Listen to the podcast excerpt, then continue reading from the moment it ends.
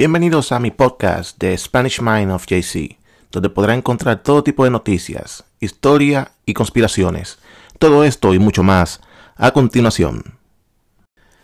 Hoy les quiero hablar de lo que está sucediendo en muchas ciudades de los Estados Unidos, que la prensa y la televisión no quieren informar al público porque no les conviene.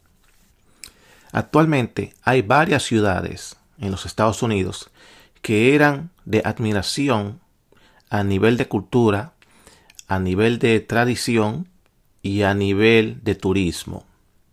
Y todo esto se ha perdido, ya que por las noches el vandalismo, la delincuencia, está en su mejor apogeo, destrozando eh, amedrentando personas, quema de autos, rompen tiendas.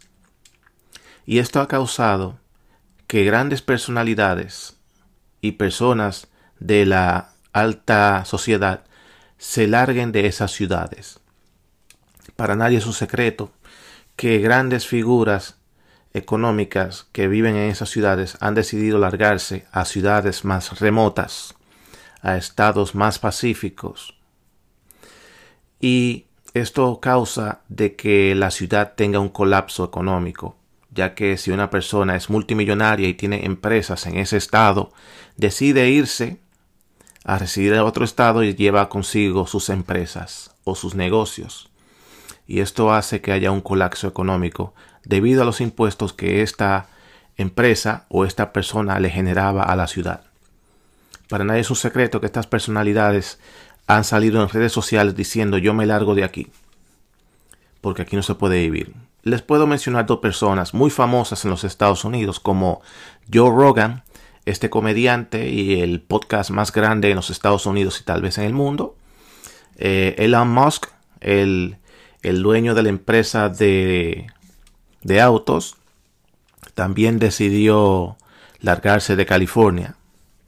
Entonces cuando vemos personalidades como estas que abiertamente en redes sociales determinan decir me largo de este estado porque no se puede vivir por la delincuencia y por los impuestos, entonces se cae la economía estatal o en la ciudad que residen porque estas personas contraen eh, fábricas o entretenimiento o con sus propios impuestos de su ganancia se van del lugar. Pero ¿qué pasa? Eh, esta nueva moda de destrucción nocturna empezó el mismo día que el presidente de los Estados Unidos tomó la silla, ese mismo día que fue juramentado, ese mismo día empezaron las protestas en los Estados Unidos. Si ni siquiera el presidente haber firmado el primer papel esa tarde gloriosa donde se inauguró su presidencia, donde caminó por las calles de Washington con su esposa, ya habían protestas. Y entonces la pregunta sería, ¿por qué hay protestas si recién el día de hoy está tomando poder en la silla? Es porque el grupo contrario se sintió dolido por haber perdido las elecciones e incitaron y pagaron personas y grupos de izquierda para que fueran a manifestarse las calles sin ninguna lógica. Porque si una persona recién entra a la Casa Blanca y no ha firmado todavía el primer decreto, no hay lógica de por qué protestar si él no ha hecho nada todavía para determinar si está haciendo buen trabajo o no. Pero esto se estaba dando y continuamente fue progresando y fue escalando, ya que agarran cualquier tipo de situación para tratar de pegársela al presidente con cosas que él no tiene que ver, pero como él está en la presidencia y la izquierda y los medios noticiosos es a lo que ellos se han dedicado, porque siguen dolidos de querer pegarle cualquier cosa al presidente que suceda en las calles de los Estados Unidos se la quieren pegar a él. En el caso que estamos viviendo actualmente, debido al abuso policial y que supuestamente el sistema policial solamente descarga sus armas contra personas de color. Si es cierto o no, están tratando también de pegarle esa situación al presidente, de que por él esto se está dando. Y para aclarar un poco ese tema, los agentes policiales no tienen que ver ni están regidos por el presidente en los Estados Unidos, como esto sucede en otros países de Latinoamérica, donde el presidente es la mayor figura y quien determina desde el alto general hasta el, que limpia los baños en una institución policial, él es el que le manda. En los Estados Unidos es distinto. La forma de actuar eh, de una institución policial en una ciudad o un pequeño poblado es una manera y una cultura que tienen esos agentes policiales que la heredan de otros policías. Porque un policía nuevo adquiere mañas o buenos modales del policía más antiguo que tal vez se está retirando y este joven toma su posición y es adoctrinado o enseñado por el policía viejo costumbres buenas o malas. Y todo dependiendo de la ciudad en lo que ellos estén laborando. Pero estos agentes policiales trabajan 20 años en la institución, 25, y se retiran. ¿Y cuántos presidentes no transcurren en esos 20, 25 años? Entonces esa forma de actuar de agentes policiales en un lugar específico no tiene nada que ver con el presidente.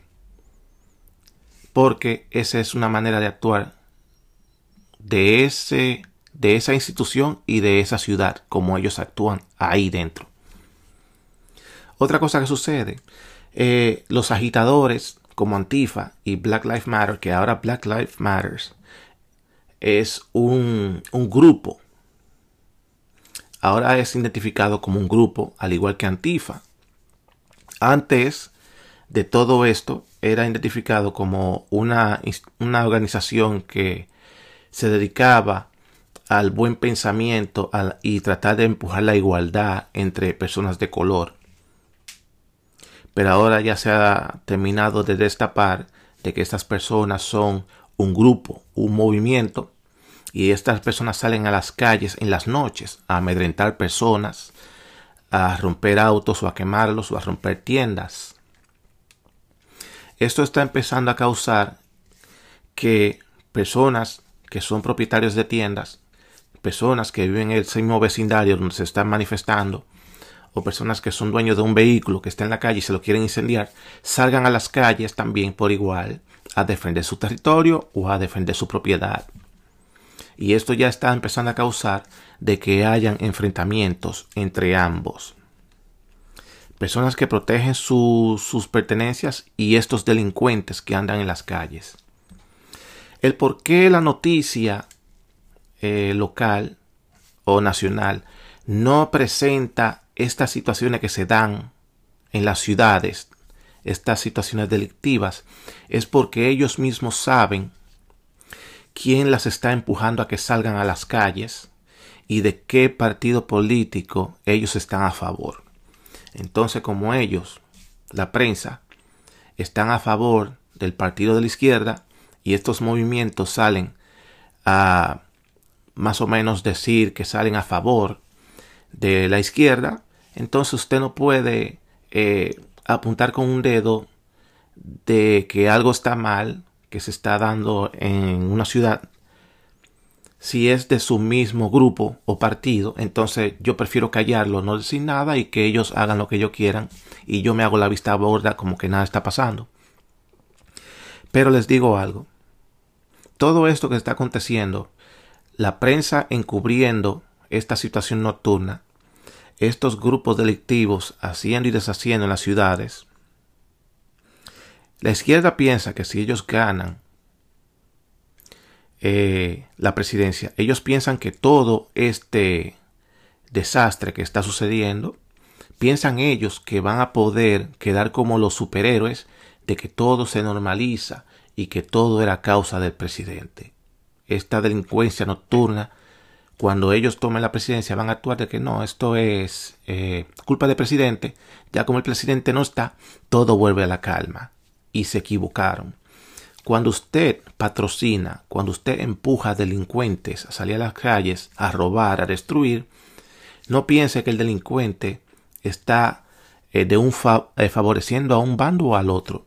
El delincuente solamente entiende que se está beneficiando.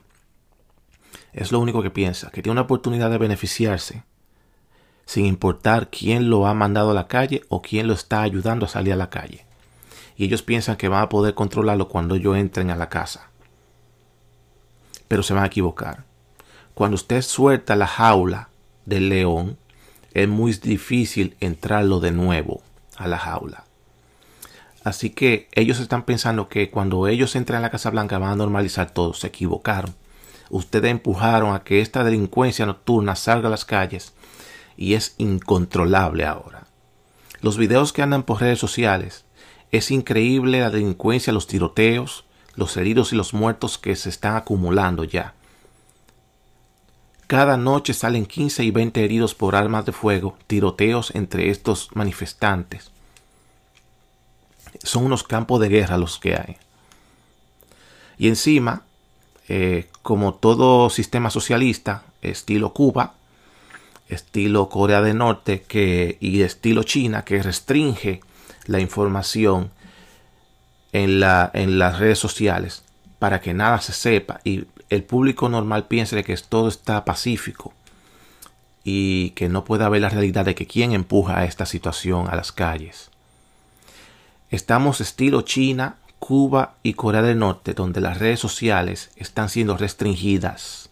Aquí dentro del país supuestamente más libre del mundo, las redes sociales están restringidas. Que Dios nos acompañe de que en el futuro esto nos empeore más y más y terminamos siendo un país donde seamos restringidos, estilo socialismo.